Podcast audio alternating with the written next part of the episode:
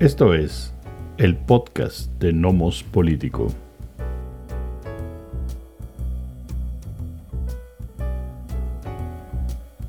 Episodio 6 del 2023. Parte B del Plan B e inestabilidad en Sudamérica.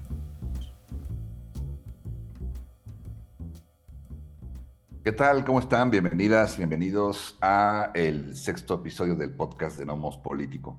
Les saludan Amando Basurto y Miguel Ángel Valenzuela. Eh, bueno, pues esta ocasión con algunos temas ahí que han estado eh, pues candentes en la, en la agenda política nacional eh, e internacional, como ahorita conversaremos.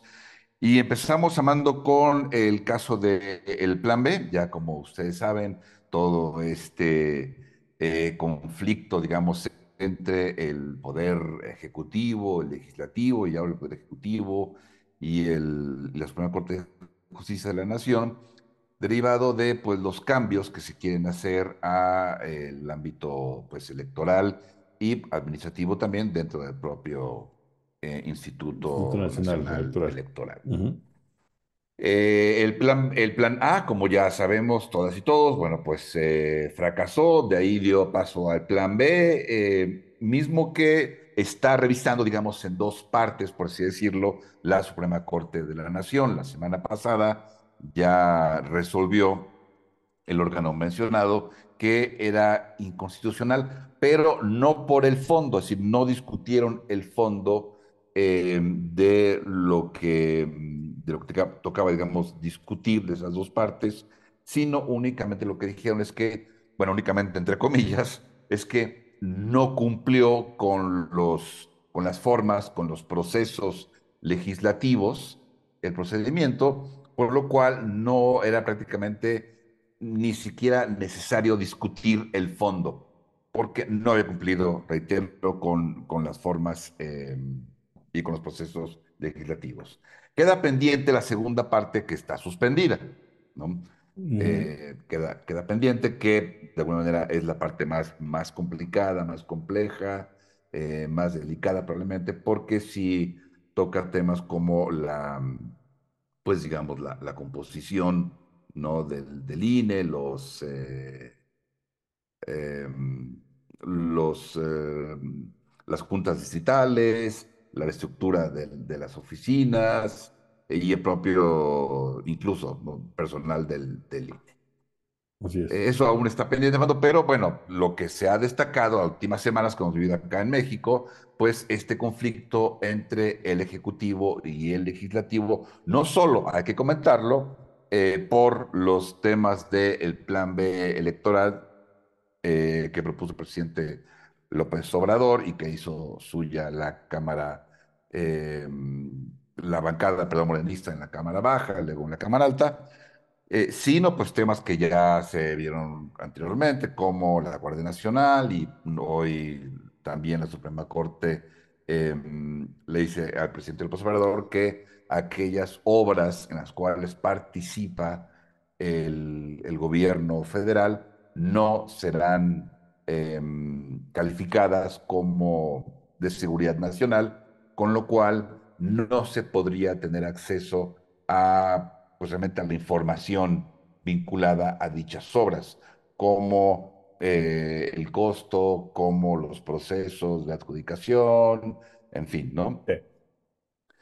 Y bueno, pues para regresar, estamos con este conflicto ahora entre el, Ejecutivo y, el, y, la Suprema Corte, eh, pues por estos, por estos temas, ¿no?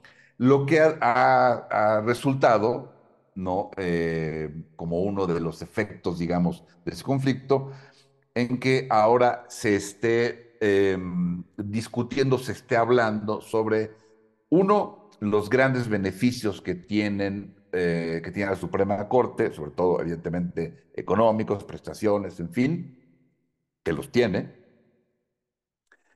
Eh, incluso, digamos, la, la, la, corrupción del propio sistema, no, no de justicia, no solo la Corte.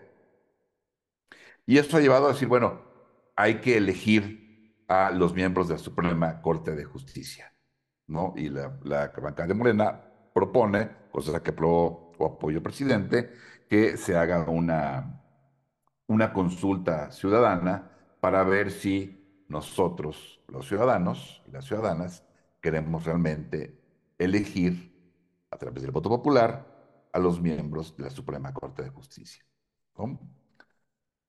Eh, y eso me parece, comentamos en los momentos antes de empezar a, grabar este sexto episodio del podcast de Nomos Político, que eh, pues en realidad podemos discutir por un lado si el conflicto específico eh, con respecto a el plan B o la parte o la segunda parte del plan B electoral, pero también nos lleva a, a discutir sobre problemas estructurales del sistema político mexicano en este caso, ¿no?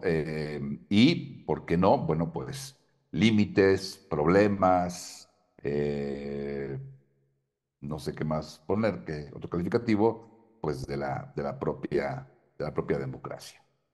Claro, y hay... ¿Cómo lo ves tú, Armando? Hay, cosas que me parecen importantes. Primero, eh, no me acuerdo eh, si la primera parte del plan B fue em, aprobada en el legislativo de una manera distinta que la segunda parte. Es decir, porque si fueron aprobadas más o menos bajo el mismo tenor, este, tendrían que ser tiradas al mismo tiempo. Creo que la primera parte del plan B sí tuvo un problema de publicación. Se había publicado una y después en realidad la que se metió fue otra y entonces fue un relajito ahí, distinto a la del plan B. Perdón, a la segunda parte del plan B. Entonces, correcto. Eh, es interesante, primero, que como se cae es por, es por el procedimiento, ¿no? Que ya lo habíamos comentado aquí en el podcast, el problema es, en buena medida, no es nada más la modificación o la cuarta transformación o la radicalidad de la gente de Morena, sino la mala manera de hacer las cosas, ¿no? De hacerlo em, eh, corriendo, mal hecho, es decir, ¿para qué ganas mayorías? Primero, este calificadas y después mayorías simples en, una Cámara, si eres incapaz de lidiar con el poder que tienes, ¿no? Este, hazlo bien, hazlo limpio, hazlo de lo más abierto posible. Ya sabemos que a veces es para dar el gatazo, pero por lo menos date chance de hacer eso, ¿no?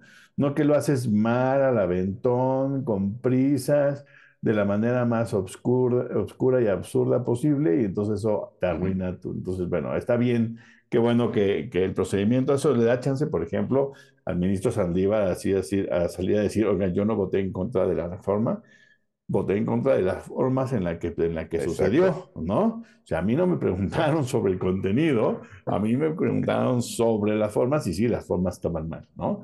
Es decir, ahí sí, ahí sí ni intentando ser partidista hubiera pasado esa cosa, ¿no? Entonces, eh, primero ya, ya, este, eh, la primera parte, que era la parte de comunicación, ya se cayó. La segunda parte, que es la más complicadita, porque creo que va, partes van a pasar y partes no, la que decíamos que los dos lados pueden declararse victoriosos porque, uno, porque se van a detener algunas partes y, se van a, y van a pasar otras. También es un problema grave de que no ha habido una, eh, un, un serio debate al respecto. Es decir, ni siquiera que tengan que abrir a un parlamento abierto, que eso eh, también eh, puedes abrir tener un parlamento abierto de tres meses y no servir para nada. Al final van a proponer lo que quieran como legislación. Pero por lo menos los argumentos, cuando, la, cuando el IFE se transforma en INE, hay muchas críticas sobre la sobrecentralización en el INE y sobre la ampliación eh, extrema que hay, porque la estructura funciona a pesar de que no hay elecciones activas en, todos los distritos. ¿no? Entonces, la idea ahora es una crítica vieja, ni siquiera necesariamente de Morena. Hay gente del PRD que también criticaba el asunto de que hubiera toda esta estructura innecesaria, porque ya sabíamos cómo funcionaba, no necesitábamos, nunca habíamos necesitado que la gente estuviera eh, de manera activa en el INE cuando no hay elecciones, ¿no? O sea, eh, porque hay periodos para elecciones y hay que activar las estructuras. Lo que decían es, bueno, es que hay que profesionalizarlo y para profesionalizarlo, pues hay que contratar a la gente de tiempo completo, bla, bla, bla. Entonces, este, entiendo, entiendo la complejidad, y, pero no, no dieron chance tampoco como de ponerlo en la mesa temáticamente, sino simplemente de llegar a aplastar y proponer y pasar. Y bueno, vamos a ver qué sucede con la segunda parte. Creo que cosas importantes son, bueno, primero, la relación, eh, la Suprema Corte cada vez está peor, ¿no? Es decir, ya sabíamos que estaba, que, que el señor López Obrador pues tiene sus, sus, maneras, ¿no? Que no son como las más pulcras a veces. Sí. Este, eh, bueno, pero tiene un estilo que a muchos no nos gusta y a otros sí. Eh, a mí me parece que no es un buen estilo. Eh, es una confrontación que no es necesariamente ni muy inteligente ni, uh -huh. este, ni, ni, ni, abre el espacio para, para juntar fuerzas, sino más bien para dividir. Este, pero ya y, y así la... está pensado. Sí, así está pensado porque le ha rendido sí. frutos, ¿no? Hasta hoy le ha rendido claro. frutos y sigue siendo popular. Es decir, si hoy tuviera una popularidad del 35%, posiblemente le habría cambiado el, el, el, discurso, pero con la popularidad que tiene el señor, pues no me va a hacer caso cuando yo le diga, oiga, no está buena onda su, su, su forma, ¿no? Por otro lado, la señora, eh, la, la, ministra Peña, hoy se le ocurre, Así es. bueno, hoy sale a, a, a, ¿no? este, a colación estos dimes y diretes que, este, que se avienta con, con el senador Armenta, ¿no? De, de Morena. Que, que, que, además son medio, o sea, ni siquiera están sabrosos. No, pero, pero es que una, pero, pero aunque, aunque, aunque no sea así como fuerte el, el dime y direte, este, si, si tú eres un ministro o una ministra, y más si eres la presidenta, no le hagas juego. No, den, totalmente de acuerdo, estoy de acuerdo, estoy de acuerdo. Dignidad y poquita inteligencia para no entrar sí, sí, al claro. juego político carroñero de esta banda. Pero entonces entra. Y por vía WhatsApp. Y por vía WhatsApp, ¿no? Que después dijo en, en, en, en el, comunicado que lanzó diciendo, uy, sí, este, yo me. Yo, yo, yo dije lo que tenía que decir, lo, lo único malo fue la, el, como el medio, ¿no? El WhatsApp. Sí, Este, yo creo que ya es el acabose.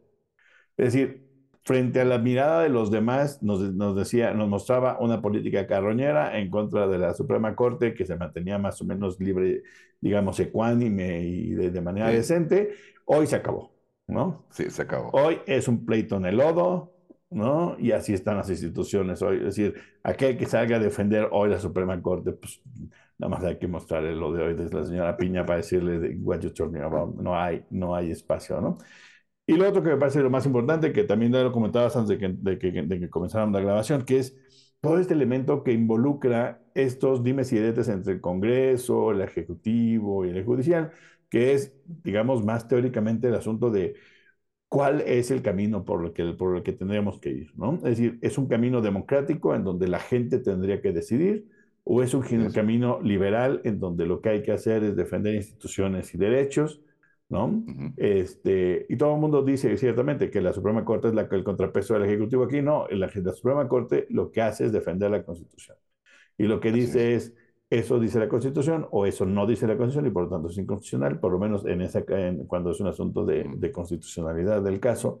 Este, y me parece que, que se está llevando al, al, punto en donde vuelve a aparecer esta pro, propuesta, decías tú, incluso de que el presidente López Obrador diga, pues elijamos otra vez, ¿no? Así como vamos a, deberíamos elegir a los consejeros de línea, había, había que elegir a los eh, presidentes, a, los, a, la Suprema Corte.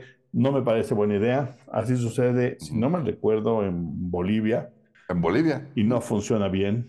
No, no es una buena Así idea eh, volver a atar. Además, tiene un montón de jueces. Sí, sí, sí. Pero además la participación, al parecer la participación electoral de, los, de, de la jornada electoral para elegidos fue muy bajita. Entonces, claro. este, es decir, ¿de dónde tiene que sacar la justificación? Entiendo que es un, es, es, un dilema muy complicado en el sistema que no tiene nada, que ver, nada más que ver ni con la 4T ni con México, con todas las repúblicas, ¿no? Que pones a unos viejitos, viejitas, ¿no? Que además es importante decir, hoy, hoy hablaba yo de, eh, escuchaba yo a alguien decir, no, no, es que la reforma del Poder Judicial se tiene que dar a otro lado, se tiene que dar en los jueces como de medio pelo para abajo, porque pues ahí la parte estructural está muy mal. Hacia arriba no, hacia arriba el problema es distinto con la Suprema Corte y había que pensar si la reformamos, pero no es lo mismo la corrupción allá arriba que los de allá abajo, ¿no? Entonces mi pregunta es, ¿y de dónde crees que vienen los de arriba?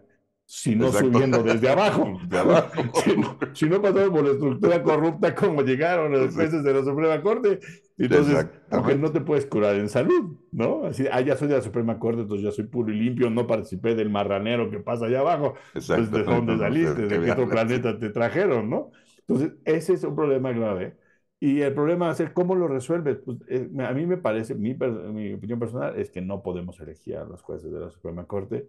Estoy de acuerdo. Eh, podría haber otras formas de generar, digamos, filtros para saber quién, quién se queda y quién no, pero yo creo, que para mí, la elección popular no es una buena idea. Oye, mando un par de preguntas. Este, en, en, lo sabemos bien tú y yo, en Estados Unidos, en su momento, el señor, este, eh, ay, este, Roosevelt, lo que hablaba de pack the court. Sí. ¿no?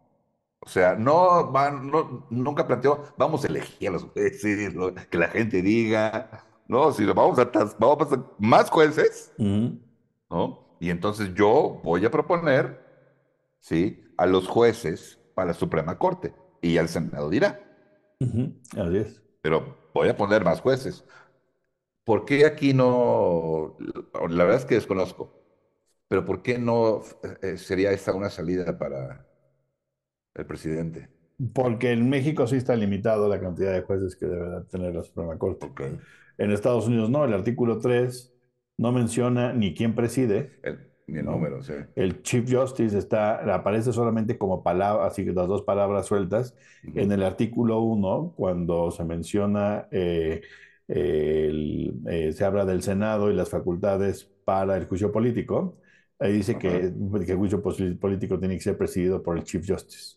Pero nunca dice que es Chief Justice, uno tiene que entender que Chief Justice significa presidente de la Suprema Corte, porque el artículo 3 que establece la Suprema Corte no dice ni cuántos son, ni cuánto mm. duran, bueno, duran hasta que se porten mal, dice, ¿no? Sí.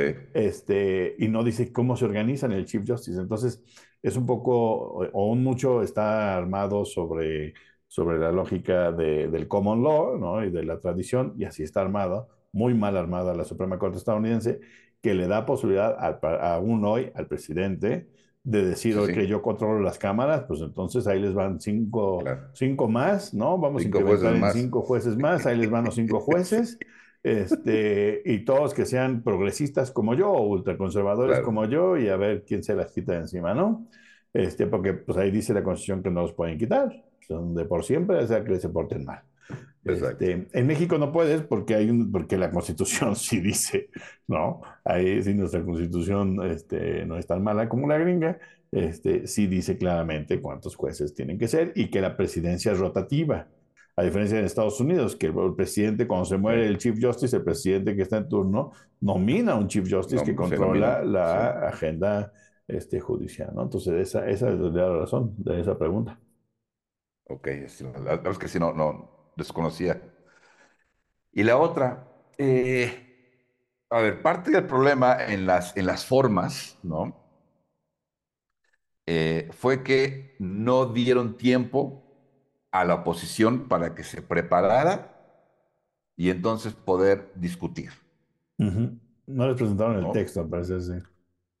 Sí, no era el mismo, pero que no, que no, que no había tiempo. Y otras cosas ahí medio raras que pusieron como la Suprema Corte, digo, una vez coincido, no se respetó, no se respetó. Este, pero bueno, una pregunta sería, bueno, vamos a suponer que hubieran tenido tiempo para prepararse y el mismo texto, y vamos a suponer, ¿no? ¿Hubiera cambiado el resultado de la votación? No, yo creo que, y si a eso vas, creo que es importante decirlo. No, es decir, la Suprema Corte lo que supone es es una falsedad, porque cualquiera con dos dedos de frente, a menos que estés dormido en tus laureles, sabe que efectivamente, como dices tú, la propuesta, aunque hubiera sido presentada con todas las formalidades que dice la Suprema Corte que tendría que haber sido, pues no, pues seguramente no hubiera cambiado, porque la mayoría que la pasó, pues es casi inamovible. Así es. Entonces, este, nada más hubiera servido para taparle el ojo al macho. Pero era importante taparle el ojo al macho para que pasara que ese, fue ese por, problema, ¿no? Pero yo estoy de acuerdo contigo, no, eh, eso no cambia. Es decir, pareciera que el argumento simplón del, del, del, este, del jurista, así que, que cree que las leyes en verdad crean la realidad, este, es la idea de que, ah, como la Constitución dice que debe de haber debate y eso garantiza la democracia, ah, entonces si no hay debate, no hay democracia, ¿no? Si no, no, no estás entendiendo. Así como están las cosas, no importa que hubiera debate, la mayoría se hubiera ganado y la democracia es un asunto de mayorías, entonces todos modos es democrático porque pasó por mayoría, ¿no? No importa si haya sido debatido o no. Exactamente. Que ese, es un dilema súper importante, ¿no? Que yo creo que ahí le das, eh, si, si, eso era lo que querías decir, este, o, que, lo que me metiera, es que ese, ese, es uno de los clavos importantes en el, en el ataúd de este temita de entre democracia y liberalismo, ¿no? Exactamente. ¿Qué lo vuelve el más democrático? ¿no? Pues nada, que lo pase la mayoría. Ah, es que hay que platicarlo con la minoría. Pues no, a menos que necesites votos de la minoría para que pase. Exacto. ¿No? Entonces, ese, ese es un tema que ahorita ya lo echaron para abajo, ni modo, pero sí, sí deberíamos estarlo pensando. Porque si no, en verdad parecemos peor que la AI, de robots acá contestando a lo menso preguntas en lugar de en verdad considerar qué es lo que significa lo que la Suprema Corte. Y yo creo que le hace, le hace clavo con la pregunta, sí, claro. Sí, yo creo que ese punto es decir, hay que, hay que discutir muchas cosas eh, que, damos, que damos por hecho o que ni las entendemos. ¿no? No reflexionamos al respecto de ella. Y uno es justamente la democracia. ¿Qué significa la democracia? Precisamente, ¿no? Y cómo eh, hace 100 años se criticaba lo mismo. Decían, a ver, ¿cómo, toman decisiones? Hace, la democracia se, se, ha, discutido, esta democracia moderna, evidentemente, se discutido hace más de 100 años. Se ha criticado, me refiero, hace más de 100 años. Y justamente decían, a ver, un parlamento ¿Cómo toma decisiones? Por mayorías. Esas son matemáticas, eso no es democracia, eso, eh, vamos, eso no es racionalidad. el hecho de que se discuta no tiene nada que ver. ¿Por qué? Porque los legisladores mayormente toman decisiones eh, obedeciendo o siguiendo intereses partidistas. Esa es la cuestión. Entonces, en las menos de las ocasiones, hay realmente una independencia del legislador. Y el legislador o legisladora obedecen en muy pocas ocasiones realmente a los electores. Y mayormente siguen al partido político, que es a quien le deben su chamba. Claro. te cuentas. Entonces, si las mayorías son las que toman decisiones, en realidad esta cuestión del debate está sobrevalorado. Sí, a menos que tu mayoría no sea suficiente, digamos. Sí, que pero sea una mayoría relativa. Pero eso no te lleva más que al debate, a la negociación. Sí, bueno, sí, pero, pero, pero, yo creo que las dos se dan al mismo tiempo. Es decir, hay un debate se pone sobre la mesa, digamos, probablemente los temas a negociar y se negocia. Y aparte, se negocia en oscurito, porque usualmente sucede así. Claro. ¿no? Otra vez, este, habría que venir de otro planeta o estar dormido en unos laureles muy lindos para, para no entender que, que así funciona aquí y en todos lados. Hay negociación. Más que un resultado, como dices, racional derivado del debate.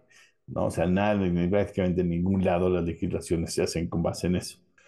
Exactamente. Este, en Estados Unidos. Más bien, en, en, los congresos, más bien, Armando, este, no sé si de acuerdo, se establecen posturas, se dan posicionamientos, se mientan la madre. Mm, Pero no hay una deliberación. Bueno, en realidad. Por ejemplo, en, las, eh, en los sistemas parlamentarios solamente pasa así como dices tú, ¿no? En el sistema gringo, eh, lo que hacen en Estados Unidos eh, usualmente es ofrecerle, para obtener mayorías, ofrecerle a los, digamos, a los más moderados del otro partido cosas. Y esas cosas se meten, se llama pork barreling, en la legislación. Entonces, una legislación que tiene que ver sobre las inversiones en infraestructura, de pronto traen ahí este medio puente para el Estado, para el Estado de tal, tal lugar, porque pues eso prometió el, señor legislador, entonces hay que cumplirle esa cosa. Entonces you pork barrel simplemente lo metes en la legislación y por eso las legislaciones que ser re complicadas de analizar porque traen lo importante y después todo lo que metieron para convencer a los que necesitaban convencer, ¿no? Incluso de su propio partido, como tienen mayoría, no importa claro, sea, Para, que, para que no se vayan a desbandar, ¿no? por, la por la dependencia que hay con el electorado por la dependencia que hay con el electorado y por la y, digamos por el tipo de relación dentro del partido que no es tan estricta, como en un, como en un sistema parlamentario donde tiene que haber mucho más eh, eh, disciplina partidista, porque si no, desbaratas al Así es. gobierno en turno. al gobierno. Eh, Entonces, este, así, así es como, como funciona. Eh, y en México, pues nada más son negociaciones, pero otra vez, la negociación solo es necesaria. Eh, La negociación no es democrática. No, Que, no. los- que- que digamos que la, la gente de Morena y sus aliados no tuvieran mayoría y se sentaran con los del PRI y les cambiaran algunas canicas nada más para, para obtener mayoría, aunque sea simple, este, me parece que, eh, o, o sea, absoluta, simple absoluta, este, me parece que no es, no lo hace más democrático aunque haya habido un debate o una negociación. La democracia tiene que ver con haber sido electo y después formar mayorías. Así sucede en el parlamentarismo, así sucede Sí. en las, en las presidencias, ¿no? Perdón, en, los- en las repúblicas. Y esta república tiene una mayoría y la mayoría hizo uso de ese poder, ¿no? Ahora, ¿no nos gusta cómo lo hicieron? Pues no nos gusta cómo lo hicieron, ¿no? Pero eso no necesariamente garantiza, o sea, podría, podría haber violado elementos en la Constitución, que ahí sí la Sí. Suprema Corte lo rechaza y como dices tú, pues lo, lo hicieron mal, lo hicieron mal, ¿no? Claro. Pero es cierto que es un debate entre lo que es democrático y lo que dice la Constitución que supuestamente está interpretando la Suprema Corte. No son lo mismo. O sea, no puedes tachar de antidemocrático lo que hicieron. Lo que hizo la Suprema Corte. No, lo que hizo la, eh, la, la de Morena, pues. Ah, no, lo antidemocrático es lo que hace la Suprema Corte, Sí. porque pone a la ley y a su interpretación de la ley por encima de Por el encima voto de, la, mayoría, voluntad. De la Claro, voluntad de la mayoría. Porque son representantes del pueblo electos. Ajá. Contra, ¿No? contra nueve viejillos que están ahí, este, Sí. eh, digamos. Y eh, su unos papel 11, no es velar 11 de por la democracia. No, no, no. Ese es el punto. Sí, no, Ese no es su papel. ¿no? su papel no es democrático. Son los, los garantes, digamos, de la Constitución. Que se puede y que no se puede. Y un poco la idea es que son los que- garantes porque no son, no son democráticos, o sea, no parten de la, no están electos, pues. No parten, claro, no están para eso ni parten de ahí. No, ni parten de ahí. No. Y está Sí, bien, así sea, funciona. Claro, si fueran garantes, si fuera la Suprema Corte de la democracia, ah, entonces sí tendrían que fallar a favor de Morena, Claro. Pero Pero no están para de la. Constitución, sí, ¿no? de la Constitución, Así es. no de la democracia. Sí, sí. ¿no? Entonces, pero tampoco puedes decir de la oposición, tampoco decir que Morena son, son antidemocráticos. No, no, por supuesto que no. Hicieron las cosas, no, pueden, pueden ser brutos, pero no antidemocráticos. Sí, ¿no? sí, sí. Es la, es la cuestión. Así Y ahora, bueno, pues a ver, a ver qué pasa con, con este, eh, pues ese que, que evidentemente va a seguir, ¿no? Por supuesto. Eh, Andrés Manuel López Obrador tuvo, agarró de buen punching bag, que es claro su estrategia, de buen punching bag, agarra primero al INE, Ujú. ya hay cambios en el INE, en el INE, que por cierto, ya se han visto cambios en la propia transformación en términos de, de los integrantes del instituto. Sí. Eh, y ahora tiene como punching bag, pues por supuesto, a la Suprema Corte. ¿no? Una vez más, pues, obedeciendo eh, al proyecto político, que puede gustarte o no gustarte, obedeciendo a, a la propia cuarta transformación. Eso yo creo que no, no hay que olvidarlo. Una vez más, hablaba de una cuarta transformación, no es enchilame otra. No, yo creo que no debe, no debe, no debe sorprender lo que está pasando, ¿no? De alguna manera, creo. Porque hablar de- una cuarta T sin transformar instituciones no tiene sentido. Sí, claro. Lo que no esperaba mucha gente es que fuera rajatabla. Ah, bueno, sí, sí, sí, sí, no, o no, sea, no, no, no se esperaba el cómo, sí, ¿no? Sí, Sí, así es. este, pero bueno, ya lo había anunciado desde que era candidato al diablo las insti- instituciones. Claro. Sí, o sea, realmente, pues a nadie sorprendió. Sí, así ¿no? es. Las formas sí, estoy de acuerdo, pero bueno, lo había anunciado. Entonces, a ver cómo siguen estos, estos conflictos. Y hablando de conflicto, pues pasamos al de Ecuador, si quieres. Exactamente. Y hablando de, vamos a tu caso ecuatoriano, que ha estado estos últimos dos días, digamos, este, ayer 17 de mayo y hoy 17 de mayo, y por los siguientes, al menos semanas, eh, va a estar el, conflicto, ¿no? Em, desde que tomó posesión en, en 2021 eh, Guillermo Lazo en, Ecuador, em, de la, para más ubicar, parte de la derecha, enemigos políticos de, de Correa y el correísmo, en fin, toma posesión y desde ese momento en realidad hay conflictos con la Asamblea Nacional. Recordemos que Ecuador es un sistema unicameral, no bicameral, solo hay una Asamblea Nacional. Entonces tienen conflictos en buena medida porque después de la elección, que además gana en el balotaje, gana en segunda vuelta las, ¿no? Claro. Eh, gana en segunda vuelta, no es menor porque en la primera, eh, creo que sí fue segundo lugar, pero prácticamente con la mitad de votos del primer lugar, ¿no? Claro. Este, o sea, tenía treinta y tantos por ciento eh, candidato que fue en primer lugar, no me acuerdo del nombre, Lazo en 11 por ciento, algo por el estilo, o sea, realmente bajísimo, ¿no? Eh, pero, bueno, pues como fue de los dos primeros, pues se va al, al balotaje o a la segunda vuelta y, pues bueno, gana la, a la presidencia, ¿no? Toda esta esta unión de, fuerzas políticas, em, pues, prácticamente entre derecha e izquierda, gana la, la derecha en muy buena, en muy buena parte, em, pero después de ser electo, eh, sí comienzan como fracturas dentro de ese lado de la, eh, de, la, alianza que llevó al poder a Lazo. Y de hecho, la Acción Nacional sí tuvo ahí un par de intentos más de hacerle juicio político a, Guillermo Lazo, sin éxito. En esta ocasión, em, la Corte Constituyente dice sí, procede el juicio político, adelante, se lleva a cabo el juicio político por, em, por omisión, no por acción. ¿no? Es decir, él supo que hubo malos manejos de la petrolera ecuatoriana para darle algunos eh, permisos, toque de transporte a, una empresa privada. Ahí hubo malos manejos, malversación, en fin, corrupción. Y al parecer él supo y no hizo nada por evitarlo. Aunque al parecer no se vio directamente beneficiado. Al, parecer, al parecer, ¿no?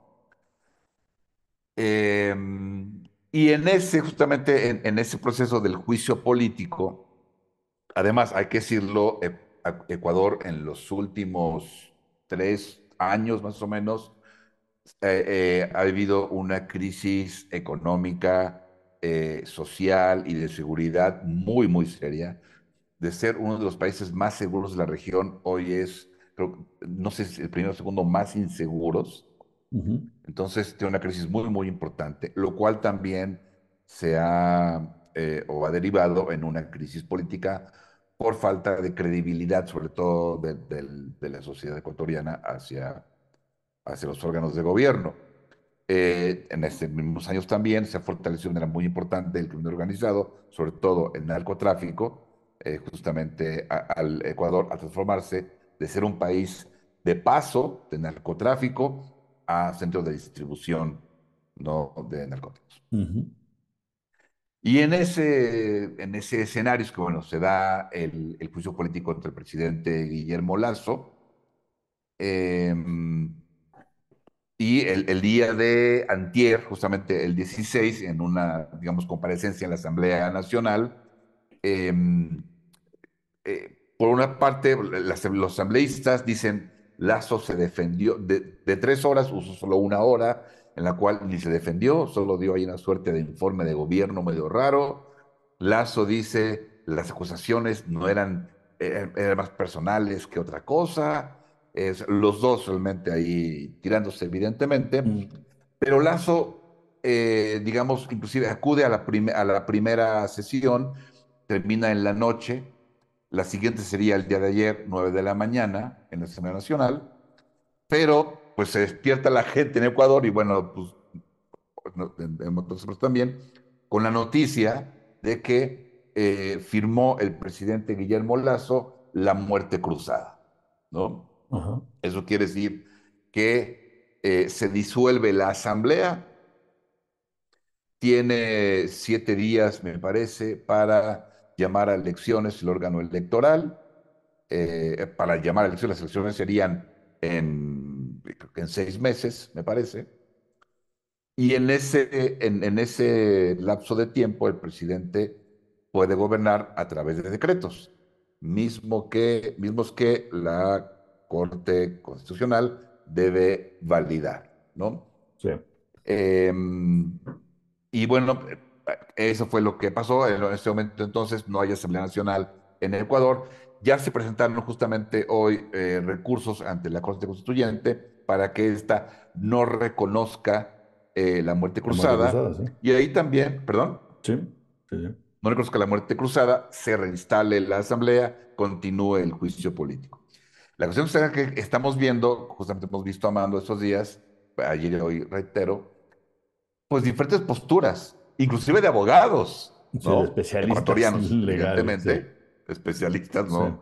Unos dicen, el, el presidente puede firmar la muerte cruzada, ah, perdón, esa cruzada porque sí se disuelve la asamblea, pero también el presidente debe dejar su cargo después de las próximas elecciones.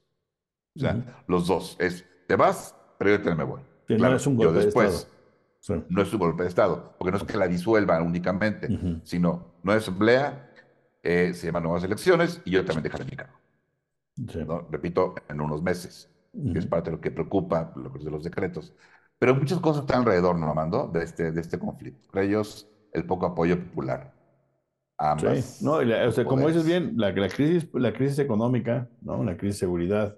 Hay que recordar que Ecuador en los noventas, o sea, a finales del siglo pasado, pasó por una grave crisis económica. Yo recuerdo, en, habrá sido 99-2000, todavía el, el, señor Fujimori era presidente del Perú este, ahí vi a Fujimori y a sus secuaces entregándoles este, llamas y demás así en la, en la, eh, en la frontera, en solidaridad, ¿no? Por la grave crisis este, que había en, en Ecuador. Ecuador le empieza a ir mejor, llega, este, eh, llegan, eh, digamos, los nuevos gobiernos de izquierda progresista, ¿no? el llamado correísmo, y empieza a funcionar, mm. pero políticamente no logra resolver los entuertos hacia el interior. Hay, hacia el final de la última administración hay un intento de golpe de Estado por parte de la policía. Em, se avienta encima, al, se, avienta encima de, la, este, de la oposición, especialmente de los medios. ¿no? Si quieren ustedes revisar a alguien que en verdad se va encima de los medios, vean lo que hizo Correa cerrando canales y demás, ¿no? Sí. Este, y después, eh, eso no lo vuelve tan impopular y por eso el correísmo sigue, eh, prosigue con Lenin Moreno, pero ya la crisis ya no es aguantable, la economía no, no acaba funcionando, a pesar de que Lenin Moreno es el economista que mantuvo el correísmo moviéndose. ¿eh? No, no funciona, este, un poco estructural y un poco funcionalmente, no les, este, no les da para mantener el orden. Y después del desorden aparecen unas elecciones en donde todo el mundo es impopular. ¿no? Y aparece otra vez esta torpeza de la gente que cree que en la segunda vuelta se vuelve más democrático. Por supuesto que no. En la segunda vuelta usualmente participó menos gente que en la primera vuelta. Y aunque ganes con el 70%, pues es el 70% de menos gente. ¿no? este, mm, entonces la gente a veces no lo entiende porque dice es que tienes que tener más del 50%, pues sí, pero ¿y? O sea, claro que vas a obtener más del 50%, a menos que sea 50 y 50 exactos, entre dos, pues es muy probable que tú saques 50.1 y entonces ya ganaste las elecciones. Entonces es procedimental y matemático, no es más democrático, eso es una, es una barbaridad. Entonces, ahora este gobierno, como dices tú, comienza de manera poco legítima, sí, con incapacidad de negociación con la Asamblea, eh, siendo una república centralizada, pues hay una sola Asamblea, es monocameral. Este, hay, hay dimes y diretes, intentos de, de, tirarlo, no voy a meter, ahorita platicamos si quieres rápido en Perú, pero dimes y diretes, jaloneos, tratándolo de tirar.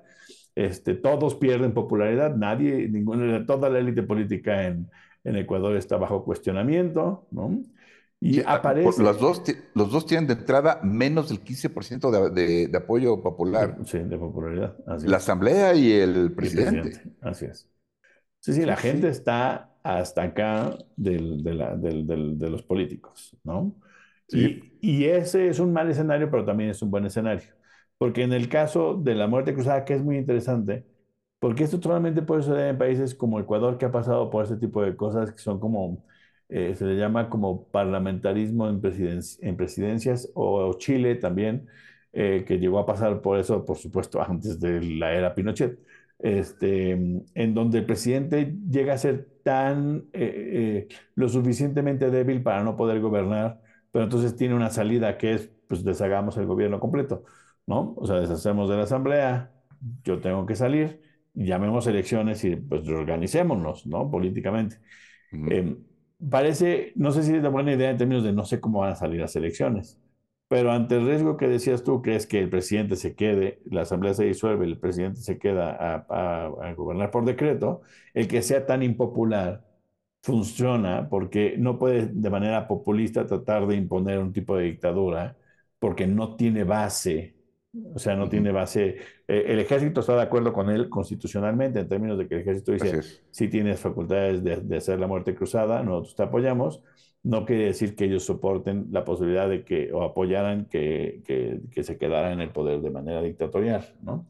Este, entonces me parece que es interesante, me parece que es un ejercicio que no debería, es, es, es un, es, una, es un arma de doble filo, no sé cómo le va a salir a los ecuatorianos, no quisiera estar en su pellejo, no, o sea, no quisiera estar en un país en donde el señor López Obrador dice- se despierta en la mañana y dice, ya me cayeron mal, así es que disolvemos y yo en Se va. cuatro meses me voy y a ver, vamos a hacer otras elecciones, ¿no?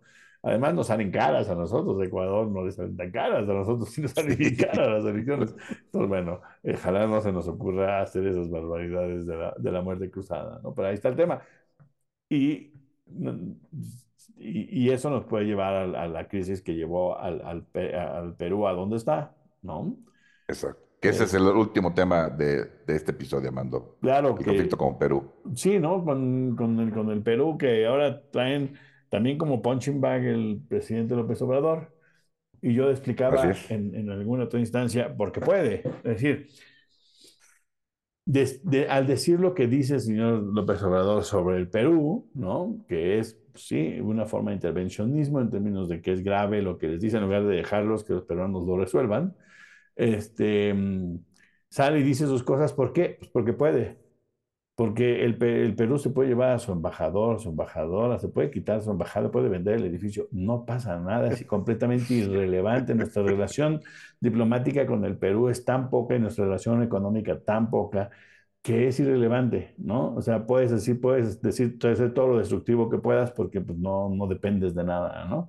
Este, y, Claro. y- y de refilón le ha pegado a los estadounidenses porque él dice que este es el fujimorismo aliado con la embajada estadounidense para deshacerse del presidente. Y sí, ya habíamos platicado aquí, es Castillo. medio, del señor Castillo, que sí es medio extraño que nunca, yo creo que nunca había visto un caso tan extraño de alguien que intente dar un golpe de Estado sin estar, sin tener seguro el apoyo del ejército y la policía. Es lo más insensato que se me ocurre que puede suceder en el mundo. Y por eso es muy extraño que el señor Castillo, por más que digan que es que es muy ignorante y se la tragó, pues sí, pero qué complicado es pensar que el señor pues iba a dar un golpe de Estado sin el ejército atrás de él, ¿no? Este, Sí. Pero bueno, eso ya son otras cosas y yo creo que lo tendrán que resolver los, los peruanos. El caso está en que el señor López Obrador pues no quiere ir a entregar la presidencia Sí. del juguete del Pacífico, ¿verdad? Que también, Exactamente. también no es tan relevante. O sea, ese juguete no es, no es la CELAC, es un poquito menos relevante, pero no se los quiere entregar a lo que él considera que es un gobierno golpista, ¿no? Este. Y en eso nos estamos metiendo en, me parece que en Camisa Once es más grande que lo de Perú mismo, porque es con todo el organismo. Entonces, bueno, pero también eh, el otro, eh, el, el otro que, que también ha salido a, a esto es Petro, ¿no? De, de Colombia Sí. y se ha metido en, este, en este ajo. Y yo creo que es innecesario. Dejemos a que los, ojalá el presidente entienda, dejen a los peruanos que resuelvan. Tienen 25 años en crisis, denles chance de que se pongan de acuerdo, fujimoristas o no. este, y que generen un gobierno un poquito más estable, porque pues sí está, eh, sí está complicada la situación. Entonces tienes crisis, crisis en, en Ecuador, En Ecuador, crisis en Perú, ¿no? en Perú Pues ahora, ahora ¿cuál? Bueno, crisis en Venezuela, y, ¿no? y Chile. Bueno, la, ajá, la de Chile, que es un Sí, problema interesante, que ahora que la mayoría constitucional sea de derecha, ¿no? Así Este, es. además de una, una parte de extrema derecha, no es de derecha. A- Además, Sí, además.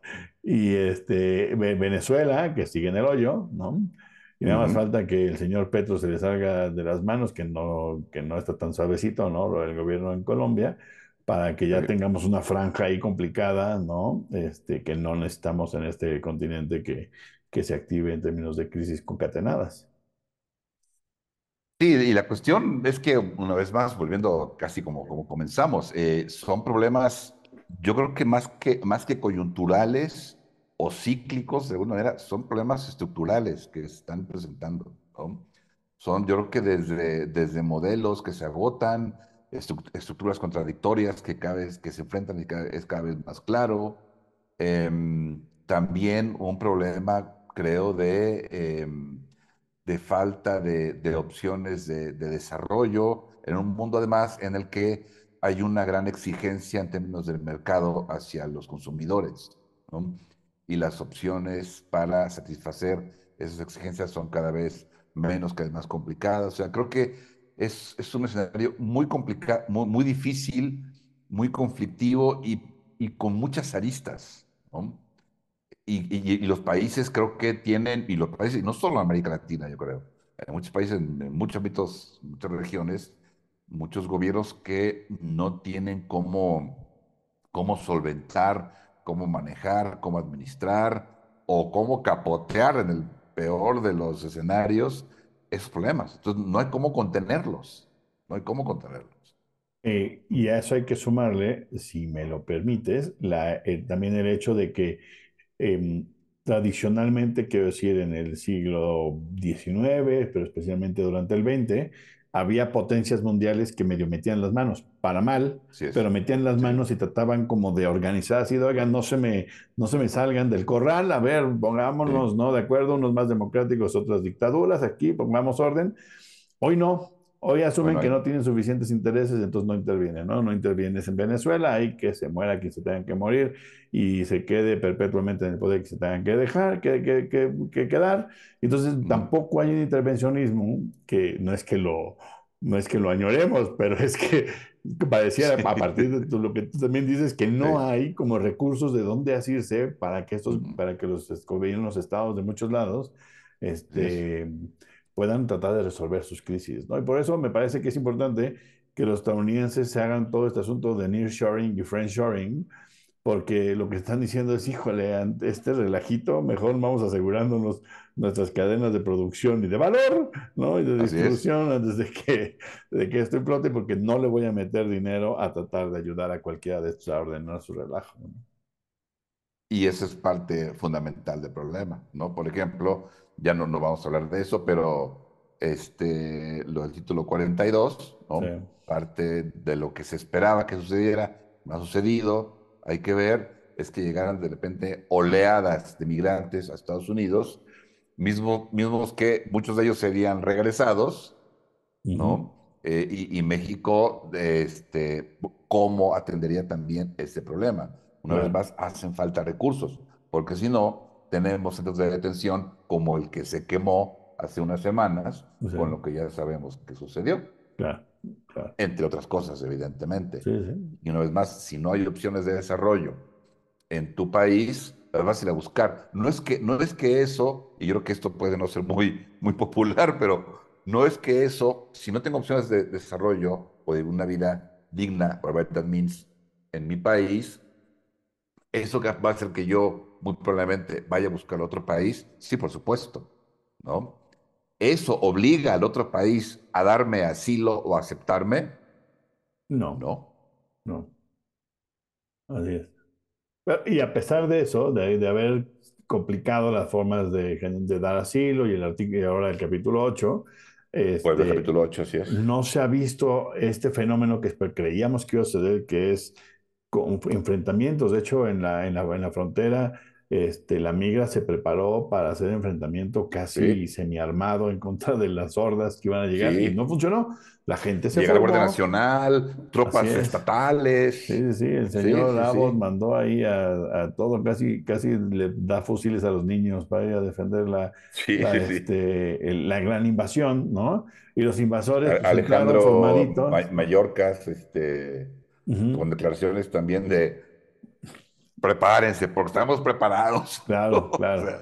y no, la, eh, la gente se formó, pasó, lo, detuvo la, lo detuvo la migra y dijo, bueno, pues vamos a ver de aquí para dónde, ¿no? Entonces, bueno, ahí, está, y es, un, es una crisis que yo creo no, no se van a poder deshacer de ella, pero en esta semana no ha pasado lo que creímos que iba a pasar, ¿no? Exactamente. como mucha, eh, eh, muy conflictivo el, el paso hacia el norte. Sí. Y bueno, pues tomando con eso, llegamos al final de este sexto episodio del podcast de Nuevos Político.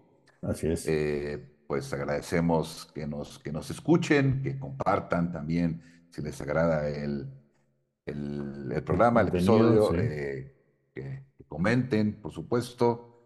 Y pues nos estaremos eh, por acá grabando y nos escuchando en un par de semanas. Estemos atentos, atentos y atentas de las noticias. Hay mucho, sin duda, que, que comentar. Nos despedimos, Amando. Nos despedimos, que estén muy bien. Un gusto, Miguel. Nos vemos luego. Hasta luego. Esto fue Nomos Político.